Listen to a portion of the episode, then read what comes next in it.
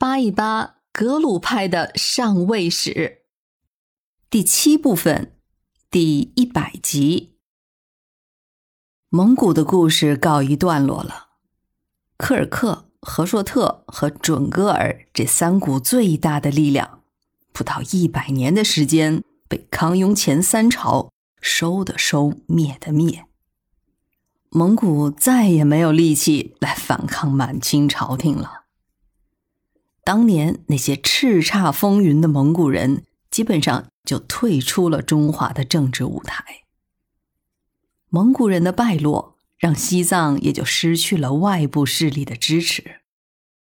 当然，他们管这股力量叫做护教。只是没有了蒙古人的后盾，他们内部之间的明争暗斗也并没有减少。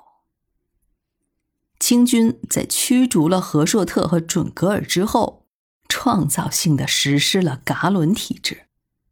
要是按照现代的说法，这算是集体负责制了。他们首批设置了三个噶伦，其中第一个康基奈是后藏南木林地方的，它的原名叫做索南加宝，又叫做代清巴图。康济是他家族的名字，这一听就是个贵族出身。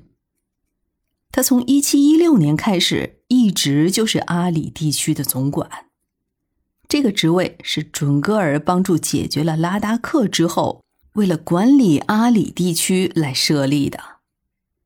那至于为什么是康基奈来把持这阿里总管的原因呢？这也简单。因为他是拉藏汗的女婿。当年准噶尔的大策林带领六千人马开进西藏的时候，他是第一个示警的。只可惜拉藏汗并没有重视。后来战事一起，他和波罗奈联兵护驾拉萨的时候，也算是小有成绩，特别是光复了后藏地区。一七二七年，他被封为了贝子，担任了三人噶伦之中的首席噶伦，而他的阿里总管一职就由他的哥哥来担任了。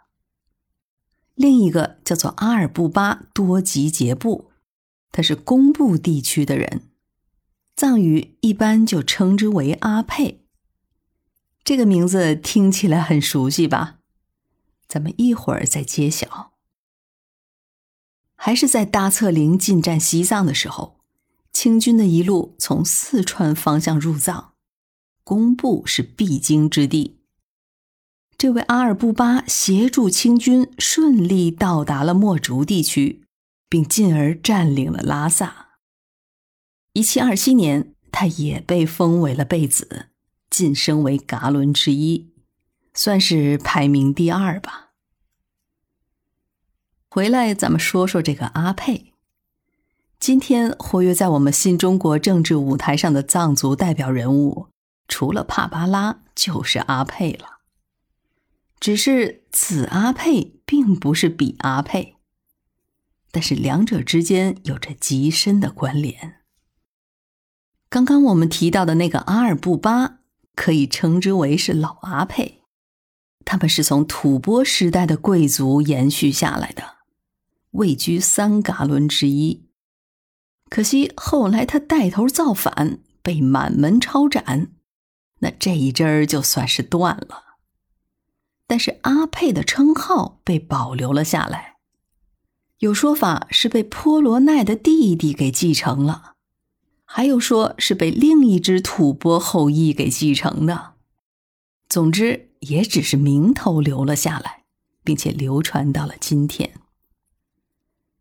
第三个叫做龙布奈，他本来是拉萨东北一带的一个贵族，他在拉藏汗统治时期曾经担任过资本一职，在反抗准噶尔军入侵的时候，他也立了功，被封为了辅国公，也位列了噶伦之列，并且就负责他老家一带的事务。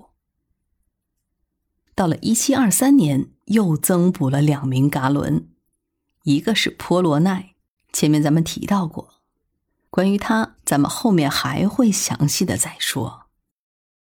再有一个就是扎尔奈，他是当时达赖喇嘛的强左。这五名噶伦当时都在大昭寺里面办公，共同商讨办理西藏的大小事情。不过，也就是从康基奈这个时代开始，西藏地方行政的头头就直接受清朝政府领导了，由他领衔处理西藏的政务。